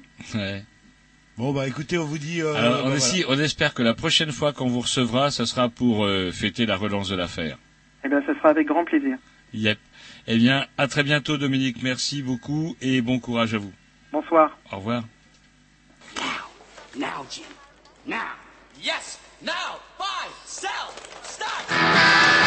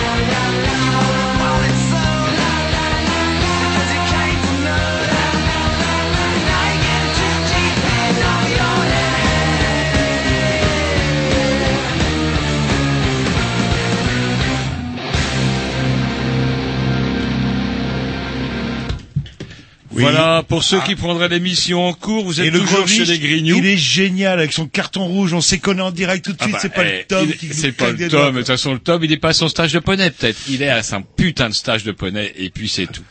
Et nous recevons maintenant euh, Sarah. Sarah. Je vais vous laisser la, la présenter. Bah, euh, bon- bonsoir Sarah. Alors, pour- Bonsoir. C'est une des seules fois où je vous vois pas avec une béquille ou avec un plâtre. euh, Et ça devient le running gag de ouais, B, quoi. Mais vous toussez un peu. Les Grignoux Euh, à le- Canabé, ils sont plus jeunes, ils feraient pas ça. Ouais, c'est vrai. Parce que c'est vrai qu'on s'était connus, enfin on vous avait connu en tant que sportive euh, dans le euh, rolling derby. euh, Le c'est- roller derby. Voilà, ouais, roller derby. Bah, ouais. T'avais du mal, hein Oui, mais j'ai suivi quelques émissions qu'il y avait sur Planète euh, là-dessus où ils suivaient euh, toute une équipe. Mais c'est pas pour ça qu'on vous invite justement. Euh, c'est au nom de la représentante de la Maison des Squares, c'est bien cela? C'est ça. Et qui se trouve euh, dans un quartier qui a pas forcément très bonne réputation à Rennes, au Blône. Ouais, euh, la, la meilleure réputation qu'il a pu l'avoir, je pense. Vous dites le Blône, moi je dis le Blosne. Non, Oui. jamais. Alors, Bah, chacun ses Il spécificités. sert Hein. à quoi le S Euh, C'est le nom d'un ruisseau qui passait là-bas avant. Ouais, Il y avait les- un S. Et les, vi- les vieux, enfin les euh, euh, les locaux, ils disent quoi, le blonde ou le blosne C'est comme Mérine et Mesrine. euh, là. Euh, les vieux disent le blonde, tout le, monde dit le blonde. Eh ben, tout le monde dit le blonde. Il y a que moi qui dis Il le y a certains qui disent ça fait sud parce que ça fait un peu plus. Euh... C'est comme la rue Le méchant, Gravérand, quoi, mais- on dit la rue Le J'ai toujours trouvé une grande injustice pour certaines lettres de ne pas être utilisées. Le S, il demande qu'à être utilisé. Pourquoi Oui, on l'utilise pas Bah ouais, C'est comme le fameux Mesrine, c'était Mérine normalement. ouais, ouais. Bref, on vous avait quand même déjà reçu, on vous a déjà reçu à plusieurs reprises euh, pour le rolling derby, c'est Voilà. Le ça fameux rolling derby. Le derby roller aussi. Voilà. Et euh, mais aussi une première fois pour justement pour une première carte objective qui subjective, Subjective. pardon, Et ça nous qui datait, mais on avait trouvé l'idée euh, comment tellement intéressante que même deux ans après sa parution, on s'était dit que ça serait quand même intéressant de vous recevoir. Et vous étiez en compagnie d'ailleurs du responsable de la maison. Gabriel. Ouais. Ouais, Gabriel, euh, qui est Richard. directeur de la maison d'espoir. Ouais. Voilà. Et euh, comment on vous a retrouvé dans le Rennais euh, pour la publication d'une toute nouvelle carte, cette fois-ci qui a été réalisée non pas par des enfants, mais par des habitants du quartier. C'est ça. Ah, pas les habitants, les habitantes. J'ai dit habitantes. Oui, il a dit. Oui, mais vous avez vous avez un e qui tombe à la Non, fin. j'ai un eux qui tombe. Vous savez ce qu'il vous dit, mon eux qui tombe. Et donc du coup, Alors on peut peut-être euh, alors on peut peut-être rappeler euh, la maison des squares, euh, c'est quoi en fait au Blône Euh, c'est ce qu'on appelle une association de quartier. L'idée, c'est de proposer des activités aux habitants en fonction de leurs besoins et de leurs envies. Mhm. Voilà. Et c'est une population euh, extrêmement euh, cosmopolite. Euh, je sais plus combien de, de, nationalités vous, avez- vous l'avez dit. Alors, combien de nationalités différentes sur le quartier, je sais pas. Je pense que rien qu'à la Maison des Squares, on a déjà des adhérents et adhérentes d'une bonne trentaine de nationalités. ouais. Et donc l'idée enfin, de cette fameuse carte subjective, euh, la première qui été. Alors c'est vrai qu'au début ça nous a un petit peu in- interpellé. On peut rappeler le concept euh, en quelques Ah bah mots. oui, oui. D'accord, je le fais. Bah oui, bah, Euh, alors, je vous invite. Sinon, mais vous avez raison. Ah, vous menez bien l'interview, mon beau Jean-Loup. Sinon, je fais l'émission et on en il parle est plus, dessus, voilà. il est dessus. J'ai vu des fois, parfois, il est. On se demande si on va pas devoir le faire piquer. Allez, mais là, il est très bien. Euh, donc du coup, la géographie subjective, l'idée c'est de proposer à un groupe d'habitants d'un lieu défini de représenter sa ville, pas comme elle l'est forcément, mais comme elle est pour lui.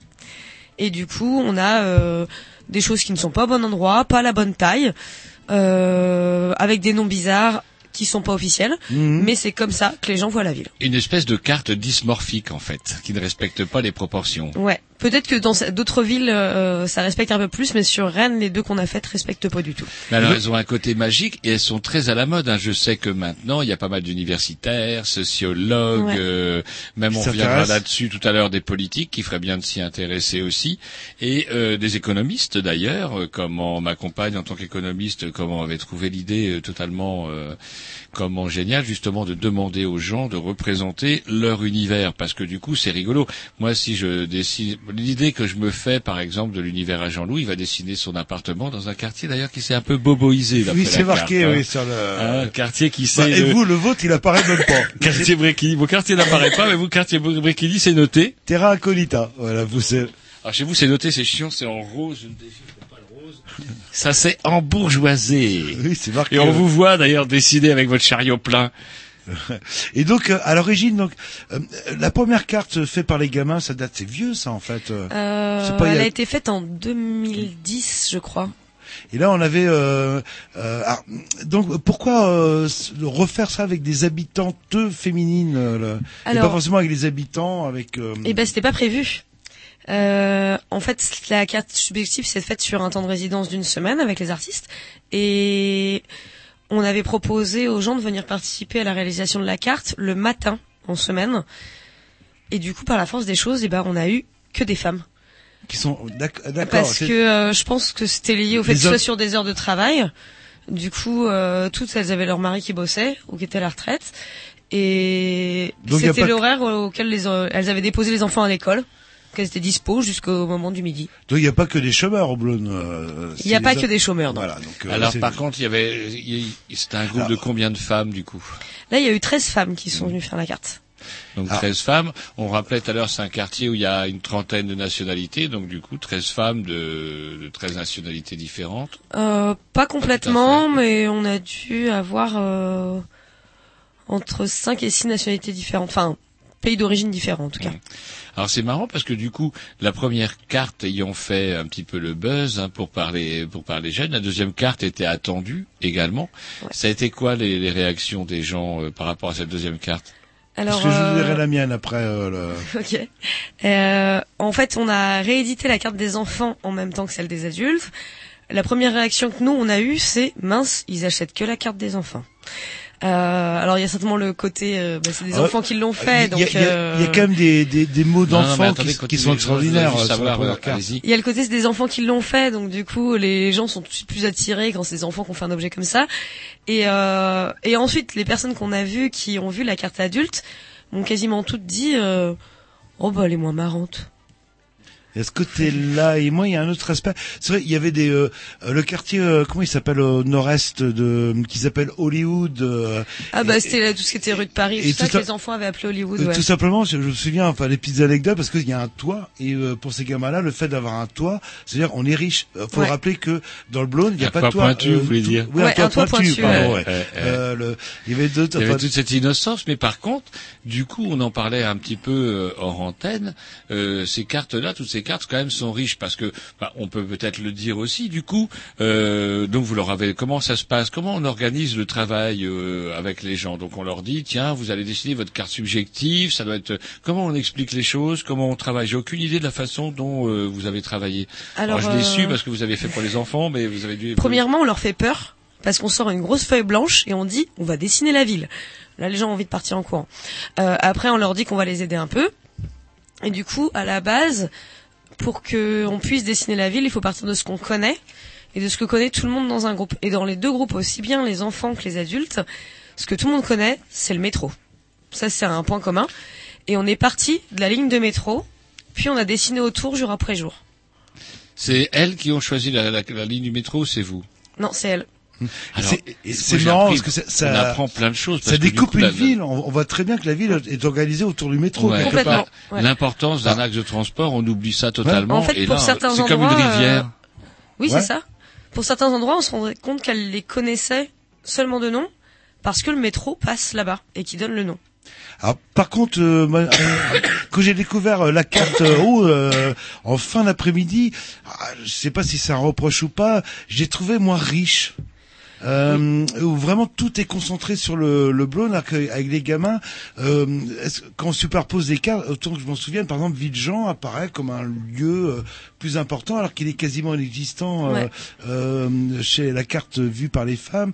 Euh, par contre, le quartier de Morpas, si c'est bizarre, euh, c'est où Morpas? Euh, Je sais plus comment c'est signalé, euh, euh, ou quel est le terme qui a été utilisé. euh, ah, euh, attendez, on a, Alors, les pour cartes, revenir, on a été pour les revenir achats. sur la question de Jean-Loup justement sur le fait que euh, le fait qu'elle soit moins riche euh, indirectement, ça nous apprend des choses qui sont peut-être pas vraiment très fun du coup sur la Ouais. condition des gens qui l'ont réalisé cette carte. C'est ça. Euh, en fait, il y a deux choses. Il y a aussi, il y a un facteur, le côté où c'est moins riche, qui est lié au fait que ce soit des adultes. Les enfants ont quand même beaucoup plus d'imagination et se lâchent plus facilement. Donc, euh, en termes d'anecdotes et d'histoires un peu farfelues, il y avait ce qu'il fallait sur leur carte. Euh, mais le deuxième point, c'est quand même que ça dit effectivement que bah, les femmes qui ont réalisé cette carte-là ont pas forcément beaucoup, beaucoup, beaucoup de choses différentes dans leur vie. Et du coup, elles n'ont pas eu beaucoup de choses différentes à raconter et à Donc mettre sur ça la nous carte. renvoie directement à la condition des femmes. Ouais, Ouais. puis il y a des Qui se intérêts. résume lorsqu'on leur demande euh, de dessiner une carte par une zone supermarché, supermarché, Ouais, supermarché, avec boutique, euh, avec- école. Avec le- les écoles, avec le prix du pain en plus euh, Ouais. qui est signalé Ah, dans certains ah, endroits. ah. Sous-entendu ici c'est moins cher. Ouais. Euh, par contre là c'est halal. Elles euh, connaissent tous les endroits en fonction des prix et qu'est-ce qu'il faut acheter où? Sur les marchés, c'est euh, impressionnant.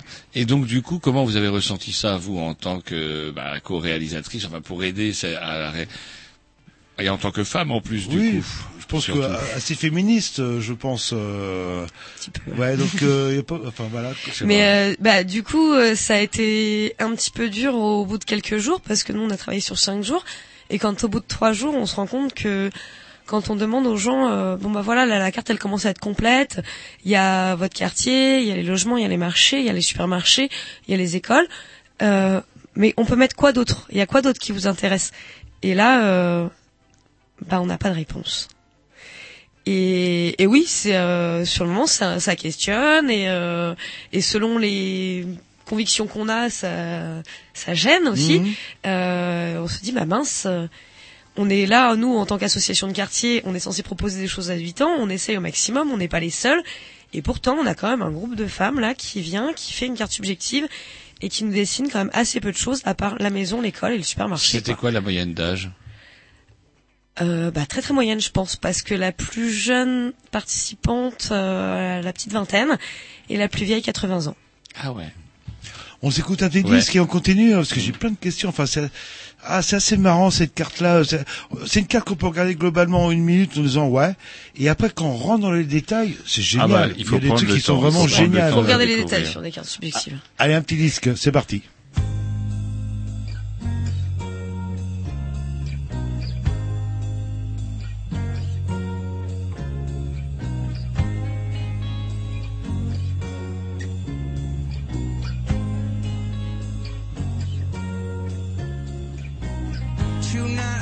Have a look and try to find my face again. Buried beneath this house, my spirit screams and dies again. Out back, a monster wears a cloak of Persian leather. Behind the TV screen, I'm falling to my knees. I said you got me where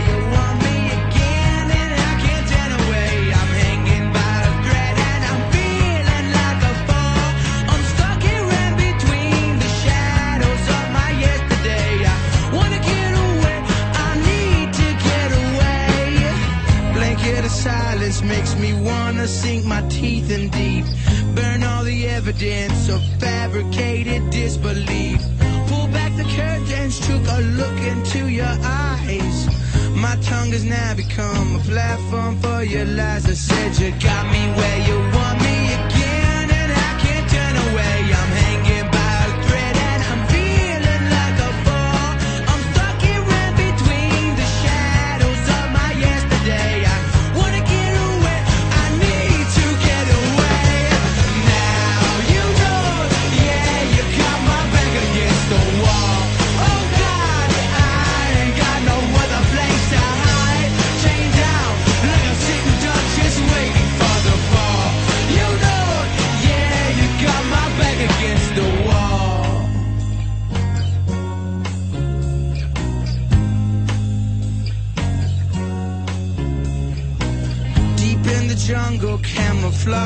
all the fallen leaves. A hand holds up the sky while shamefully I make my plea. The altar's calling, but my legs won't seem to stand. Guess I'm a coward, scared to face the man I am. I said you got me where you want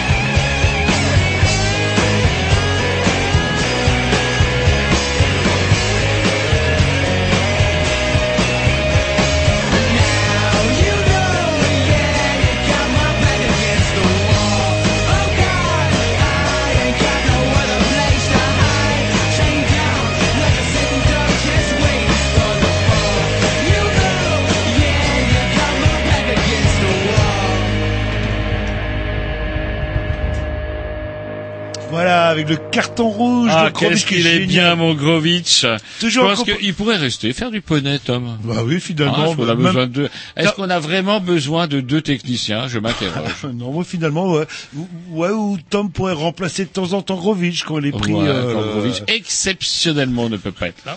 Et pas un Bref. blanc, pas un blanc. Faut qu'on rappelle avec qui Toujours on est. en compagnie de Sarah de la, mais- euh, de la maison de, des squares euh, au. Alors, Donc c'est officiel, c'est pas le blues, c'est le Blône. Même les Moi, vieux le bien disent. Blues, non, mais bon, ça fait riche. Et euh, pour euh, ces fameuses euh, cartes interactives, non, à à chaque fois je me fais avoir, mais subjectives, et je suis pas le seul. euh, C'est-à-dire la vision de Rennes vue par les femmes euh, du quartier. Alors, on a constaté que, ouh, la richesse. Par contre, le quartier est extrêmement bien détaillé. euh, Ouais. alors, là. Et euh, par contre, ce qui fait aussi l'originalité euh, de cette carte-là, c'est les, les, les fameux petits commentaires. On en parlait avant de passer le petit disque. euh, euh, Enfin bon, c'est euh, même des, les meilleurs euh, scénaristes euh, ou dialoguistes n'arriveraient pas à écrire certaines remarques euh, qui sont faites.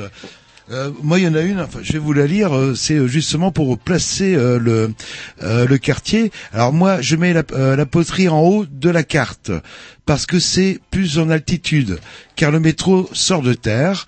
Par contre, en ville, il y a plein de marches à monter pour sortir du métro. Bref, la personne a, conclu que finalement, euh, la poterie où, était où euh, le quartier du Blône était en hauteur par rapport au, Ouais. au centre-ville de Rennes. Quoi, c'est Le- génial ça. On a, on a découvert ça, c'était super rigolo. Le nord et le sud se définissent Oh, en bah. fonction de la profondeur dans laquelle on est dans la Terre. Donc du coup, le nord, euh, ça peut que être la poterie pour certaines personnes parce que le métro est aérien ah. et euh, certainement qu'on doit passer dans un gros moment de sud au niveau d'Anatole France parce que c'est très profond et euh, et puis ensuite ça ressort à Vers Villejean. vers Villejean donc du coup euh, on savait pas trop quoi. Donc, de quel euh, côté était le nord C'est marrant parce que du coup, c'est tout un paysage, c'est tout un paysage qu'ils ne décrivent pas parce que quand on voit la ligne de métro, là, quand vous parlez justement de ces lignes de métro enterrées, du coup, comme c'est des quartiers où ils vont pas, pouf, Fréville, zone blanche, Clémenceau, autour y a rien, Jacques Cartier y a rien, Gare y a un peu de trucs. Après, il y a République quand même, ça essaime euh, un peu. Grâce au métro, je pense que le métro a permis aussi quand même de désenclaver quand même. Elles Oh, vont un peu plus loin. Sans le métro, elles n'iraient jamais dans le dans ce qu'elles Ah, appellent la C'est un ville. quartier qui est super bien desservi par les bus, mais c'est vrai que sur les personnes que je vois au travail qui sont sur le quartier depuis quelques années, tout le monde le dit, le métro, c'est génial.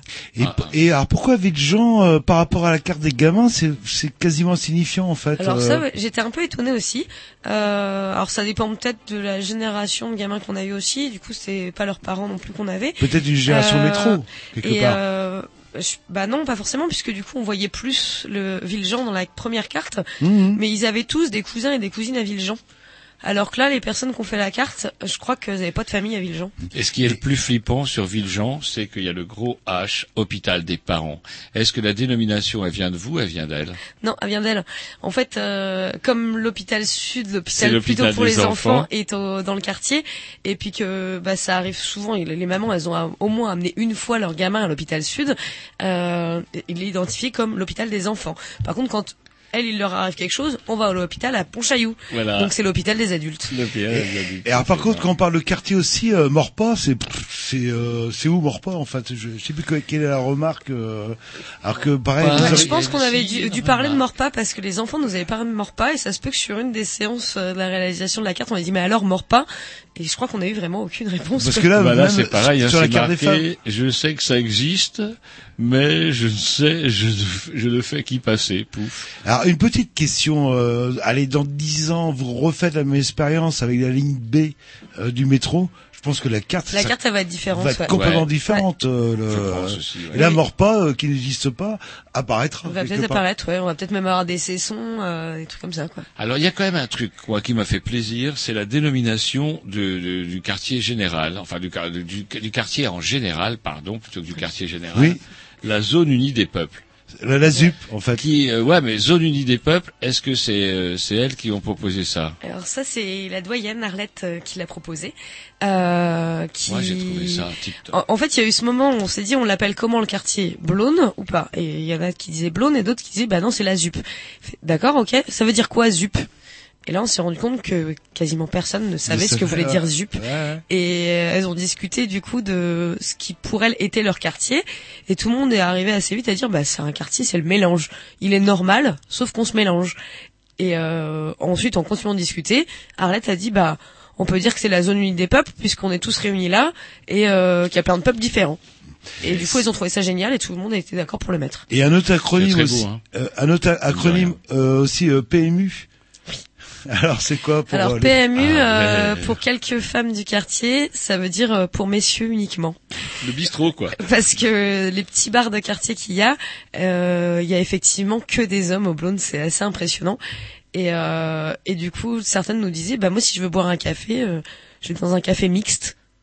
Qu'est-ce que c'est qu'un café mixte? Tous les cafés ils sont mixtes. Non non, pas dans le quartier, ils sont pas mixtes, mais en ville ils sont mixtes. Bah tu sais que t'as le droit d'en rentrer.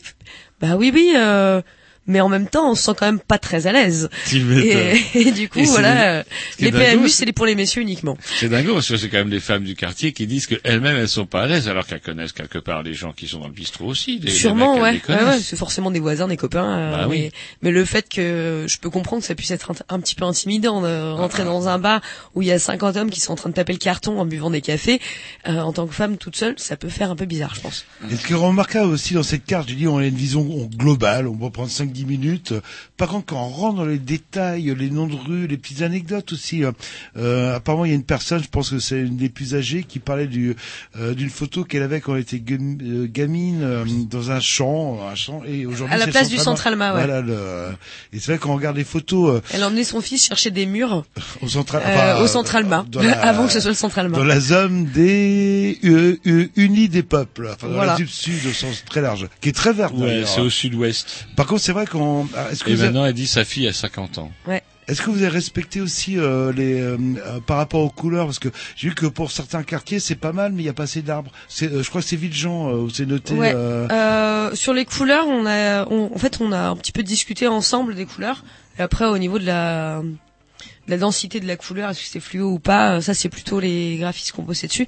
Mais euh, sinon, c'était les couleurs qui ont été données par les participants. parce que- Effectivement, le quartier est très vert. euh, parce que vous regardez Villejean, euh, si on relit, euh, il y a pas d'arbres. Villejean c'est Non, comme euh, ouais. le Blône mais sans arbres. C'est euh. ça. Enfin, Villejean, je vous dis, c'est surtout l'hôpital pour les parents. Je- Ouais, mais je c'est un truc que vraiment. beaucoup de Et- gens disent sur le quartier. Hein. Villejean, ça pourrait être sympa, mais s'il y avait des arbres. Et, c'est- et c'est vrai que c'est extrêmement. Centre-ville, c'est pareil aussi. Hein, C'est extrêmement euh, croustillant. euh, soit on peut le voir euh, d'un côté sociologue, on peut le voir tout simplement comme un, un citoyen, ou soit aussi euh, euh, comme un homme ou une femme. euh, bah tiens. Alors justement, puisque vous dites ça, vous tendez une perche, pourquoi pas comme un politique? Est-ce qu'il y a des retours des politiques par rapport justement à ce que peuvent dire les, les- ces, ces femmes-là qui se sont exprimées sur cette carte? Assez peu. Euh, je sais qu'ils l'ont tous eu. Le cabinet Madame la maire a commandé 200 cartes. Wow. Donc du coup, c'est qu'il y a pas mal de personnes qui l'ont eu. C'est un objet qui est apprécié, ça on le sait, on nous le dit. Euh, par contre, d'un point de vue de ce qu'on peut en tirer comme conclusion et comment agir, on n'a pas trop de retour. Est-ce que vous, c'était prévu dans votre démarche ou c'est venu après en se disant, tiens, il y a peut-être des, des trucs à en tirer, etc. C'était pas prévu. Euh, ça l'était pour la carte des enfants parce que c'était le tout début du projet de rénovation urbaine. Et puis, euh, bah, ce que disaient les enfants, il y avait des choses qui étaient complètement infaisables, genre mettre des jacuzzi à chaque coin de rue. Mais euh, il y avait d'autres choses qui étaient intéressantes. Et on s'est rendu compte que ça n'a pas forcément été beaucoup saisi. Du coup, euh, bah, c'est pas quelque chose que j'ai vendu en montant le projet pour la carte des adultes. Et vous avez dû entendre parler, euh, vous savez, du fameux projet participatif euh, euh, où il fallait proposer des choses. Est-ce qu'il y a eu des choses qui sont passées au Blône, euh, des projets qui ont peut-être pas forcément été retenus euh, mais, euh, ouais, il me semble qu'il y a eu des projets notamment portés par le comité de quartier. Euh, une histoire peut-être de bibliothèque de rue, mais je suis pas certaine. Euh, Oui, c'était retenu, je crois, eu- le- ouais, mais de rue la bibli- bibliothèque. Oui, oui, Ah, ça, ça a été retenu. rue, je crois que c'était les mais il y a eu pour, euh, plein de projets en rapport à ça. Il y en a un qui a été retenu le moins cher. Mais euh, sinon, sur le quartier, je sais qu'il y a aussi une asso qui voulait monter un four à pain. Oui, Ça n'a pas été retenu non plus. euh, Il n'a pas été retenu parce qu'il y en a eu plusieurs Pas qui ont sur. été euh, retenus. sur- Ouais. ouais, il y en a qui ont été retenus, mais pas au blanc. Ah oui, le four à pain du centre-ville. euh, Oh, suppose. aussitôt, vous avez vu comment Si, il si, est. le- Il est mauvaise Un langue. four à Vous êtes vraiment une langue de tepu. Voilà ce que vous êtes. Avec Voilà. un four à pain euh, collaboratif, euh, des frigos aussi, euh, ce qu'on avait euh, Ouais, Jean-Marie les frigos, euh, Guatter, les, euh, les frigos, ils ont été pris euh, sur les budgets Mais participatifs. l'histoire euh, du four à pain, euh, je sais que c'était retenu, mais je sais, je me souviens plus. Il y en a même plusieurs. Non, mais il y avait des retenus. propositions dans toute la ville et du coup, ça n'a pas été retenu partout, je crois. Mais Ouais. vous, au Blône, euh, vous avez eu euh, quelque chose, quand même, non? Ou je pro- suis pas certaine. Un commissariat. Euh, ouais, on est, on a des renforts là depuis quelques années. Bon, Ils sont là jusqu'à 18h maintenant. Le temps qu'on s'écoute un petit disque, on a, on a quelques relations à la mairie, on va appeler tout de suite. On va faire quelque chose. Allez, c'est parti.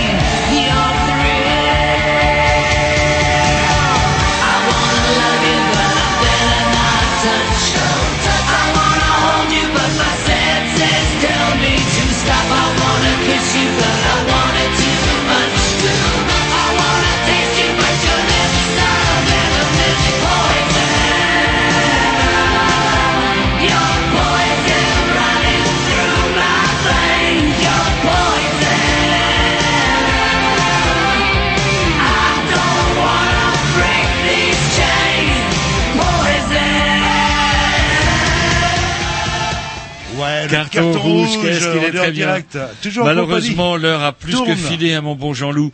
Euh, on était toujours en compagnie de Sarah. Il va falloir qu'on conclue. Alors, Bon, une petite question. euh, ces fameuses cartes, on en parle, on en parle, on en parle, on en parle. Mais où c'est qu'on peut la trouver? Alors, on peut l'acheter, bien sûr, à la Maison d'Espoir, au Triangle, en face de la d'Espoir. C'est des quartiers dangereux là, tout le monde. Ouais, ok, on sort des quartiers dangereux. Il y a aussi au bistrot de la Cité. Alors, ça, vous pouvez profiter pour en boire un verre en même temps. Alors, bistrot de la cité, apparemment, c'est pas carré carré. euh, Non, non, moi c'est pas carré carré. J'ai été l'autre jour, le serveur ne savait pas trop où c'était rangé. Ah Donc ouais bref, ouais, il savait plus s'il y en avait ou il y en avait plus. Vous êtes tombé Donc, sur le mauvais. bah, c'est Ah pas- oui, ça, ça peut arriver. C'est ce que je me suis dit. Mais vous avez bu un coup quand même. Ah bah oui. Bah oui, Vous me connaissez, politesse oblige, alcoolisme aidant, et ben voilà. Un autre endroit plus, enfin plus sérieux. Dernier découvert- endroit, ouais, il y, a la- il y a la librairie Ariane aussi qui est en vente, qui est euh, la librairie du voyage, Du voyage. près de la rue Vasselot. Et alors, je suis resté oh, pas longtemps, deux ou trois minutes, euh, mais apparemment c'est une librairie euh, qui est spécialisée dans le tout ce qui est voyage. Elle est fait. super cette librairie. hein. Le, Méconnue mais super. ouais, on- on- si vous voulez du euh, des classiques, vous trouverez pas. Par contre, si vous euh, avoir le bouquin avec les bonnes adresses. Euh, les, les infos du trou du cul du monde au Chili, euh, vous l'avez en un bouquin quoi. Et rue Vasselot, vous dites.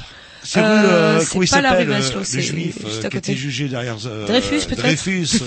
C'est où C'est perpendiculaire. juste, c'est juste derrière euh, Zola. euh, Ouais. euh, très intéressant. Ça aurait peut-être le coup de faire une émission avec euh, un jour.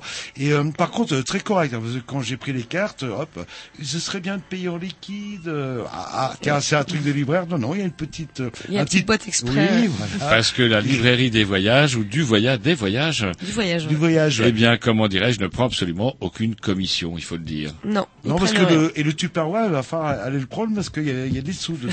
Mine de rien. Donc, du peut-être sympa, il m'échangera les pièces rouges contre des grosses. Achetez une carte, et on parce retrouve- que c'est un monsieur très bien, et en plus vous pourrez regarder si c'est quelque chose qui vous intéresse. Et on retrouve Ouais. aussi euh, la carte, les deux cartes en fait, la carte faite par les femmes et celle euh, On des a enfants. réédité celle faite Ouais, par les enfants. Parce ouais. qu'il me l'a proposé euh, le Ouais. ah, DJ euh, le On va avant juste avant de couper, Ouais. il me reste quatre minutes. Bah du coup, on a vous avez fait les enfants, vous avez fait les femmes. Est-ce que vous allez demander à une autre catégorie de personnes d'en faire une autre? Ou euh, c'est vous allez travailler sur d'autres projets? Alors, euh, c'est pas impossible qu'on demande un jour, mais pas tout de suite. Euh, là, on est plutôt sur d'autres projets actuellement. On se rend compte que la carte des enfants et la carte des femmes ressemblent beaucoup d'un point de vue géographique, pas forcément des anecdotes. Euh, du coup, peut-être que 5 ans, c'est pas assez pour refaire une carte. bah, Euh, la ligne B du métro. dans Voilà, peut-être, euh, ouais, avec une ligne B de métro, vu qu'on voit que toute la carte, elle est complètement construite autour du métro. Peut-être qu'avec une deuxième ligne, là, on pourrait s'amuser à avoir une, une carte totalement différente. Par contre, l'intérêt d'avoir, euh, je sais pas moi, la carte des hommes, par exemple, ça permet en recoupant les trois, en, en- en superposant les trois par calque, ça, Ça ferait pourrait un être truc rigolo. complet, ouais. Ça Il y aurait rigolo de PMU voir. en euh, grand ouais. et Mais moi, j'aimerais supermarché bien, enfin, Terra Incognita. J'aimerais bien voir Possible. une carte des hommes, ça, du, du même quartier. En plus, c'est là où ça devient intéressant parce que tiens, quelle vision ils ont aussi euh, Mhm. les hommes de leur quartier. On pourrait découvrir. Euh, je sais pas quelle vision ils ont. Euh, Ça peut-être vous fiche les boules par là contre si comme vous voyez ça parce que partout. parce qu'en fait on les voit peu. Euh, nous on voit beaucoup de gens qui ne travaillent pas, qui sont à la maison, tout ça, donc on a assez peu d'hommes. Euh, par contre, ce que je me dis, c'est qu'il y aurait très certainement beaucoup plus de choses autour de Rennes, Mhm. parce qu'on en a plein qui font de l'intérim. Et euh, tout ce qui est intérim, il n'y a pas tant de choses que ça à Rennes. Du coup, euh, tous les petits bleds autour de Rennes, les hommes, je pense qu'ils Ils connaissent. connaissent mieux que le. Bah, écoutez, Sarah, on vous remercie Bon, merci fait beaucoup. Merci à vous. le déplacement. Donc cette carte-là, on va retrouver tous les liens, même de l'émission euh, précédente, euh, euh, sur le blog des Grignoux, parce que leur tourne, il est temps de laisser la place à Big Bang. Voilà. Bang. Allez, à tout bientôt. Alors pas le 8, pas le 15. Mais à bientôt. Non, mais euh, bah, jamais si Dieu Alors, parce que veut, si vous Dieu veut saviez ce qui va se passer. Enfin bon. Non, non, on va pas rentrer dans les détails, ça ne regarde personne. Si, Allez, si. 8, Salut. 15, pas d'émission.